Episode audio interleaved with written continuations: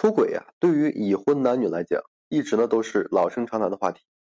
因为不管见识了多少个出轨失败的案例，有的人呢心中始终有那份侥幸，觉得因为对方不小心或者是太疏忽了，才会被自己的伴侣啊所发现。换到自己身上呢，只要说严谨一点，也就不会走到那一步了。但是这个世界上从来都没有绝对能够保守住秘密的。如果说想人不知，除非啊己莫为。在你还没有感觉的时候呢，你的一些行为就已经完全暴露了自己。比如说呢，出轨的人一回家就洗澡，洗掉出轨的味道。千万不要看呀，这个出轨的人在做出出轨选择的时候是多么的一往无前，但是在冷静下来之后啊，其实内心还是惧怕的，因为害怕被发现呀。所以呢，想尽可能的洗掉一些痕迹，在和情人约会之后啊，身上可能会有对方的香水味，也可能残留着一些外面的沐浴露的味道。所以啊，一回到家，借口身上太脏了，或者呢自己很累，想要先去洗个澡休息一下，立刻冲进浴室，把那些可疑的味道呢都洗掉，自以为啊自己这样做了就是天衣无缝，不会让自己的伴侣发现，但其实呢一回到家洗澡，这个举动就是非常可疑的。聪明反被聪明误，想要销毁证据的行为啊，反而成了对方怀疑你的一个最大证据。其次呢，可能说他一回到家是沉默。怕多说，哎，说出这些自己的漏洞。其实呢，人的精力啊都是有限的，大脑中记忆区啊也是有限的。陪情人的时间太多，说话行为的方式啊也很难在短时间内就转变过来。当他在和你聊天的过程中呢，就很容易出现张冠李戴、时间错乱的一个情况。一次两次还可以，认为啊是你工作很累，大脑有些转不过弯来，才会出现错误。但是如果说次数多了之后，也就能够嗅到其中不同寻常的一个味道。而有过出轨行为的人，自以为自己不是什么巧舌如簧、矮八面玲珑，能够说特别控制好自己语言的人，所以啊就选择了沉默。在回家之后啊，聊天呢只用几句话来回答，有问才有答，从来不主动提起话题，害怕自己说的越多，错的越多，漏洞的也越多，暴露的一定越快。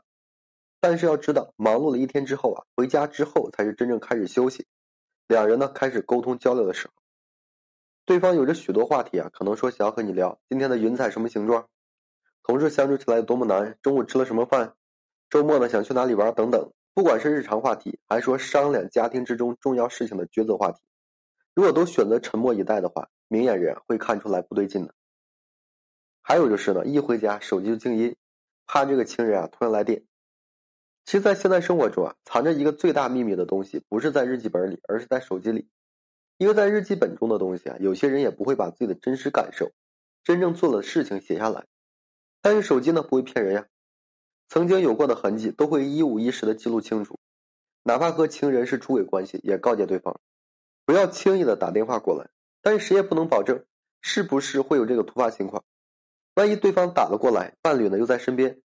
自己又该如何去解释呢？所以啊，最好的方式就是把手机静音，就算说对方突然来电。自己呢看不见，伴侣啊也察觉不到，所以呢会很安全。但是对于打工人来讲，即便是下班之后啊，也没有人会把这个手机真正的静音，因为害怕收到工作的通知，或者说父母想念自己了，打个电话过来叙叙家常。那些选择把手机静音的人，就暗示了我的手机中有秘密的存在。这个不是说什么掩盖的好方法，反而呢会有一种此地无银三百两的感觉。其实啊，无论男女，在出轨之后，为了掩盖自己的错误，都一定会存在一些细微之处的变化。可能自己啊以为是聪明的改变，但是对于和自己朝夕相处的伴侣来讲，这些改变呢很反常。一回家第一时间就洗澡，是为了改变身上的气味；一直保持沉默，是为了不多说话；把手机呢调到静音模式，是不想让人打扰。一旦说伴侣出现这些表现，并且呢都串联在一起，就会得到那个正确的一个想要的答案。出轨啊是婚姻中的红线，不能触碰的。如果婚姻有问题了，就要积极解决，千万不要用这种小的手段伤害了伴侣，背叛了家庭。好了，今天这期啊就和各位朋友分享这些。如果说你现在正面临婚姻、情感挽回一些问题困惑，不知如何解决处理的话，就添加个人微信，在每期音频的简介上面。有问题的话，我帮助各位去分析解答。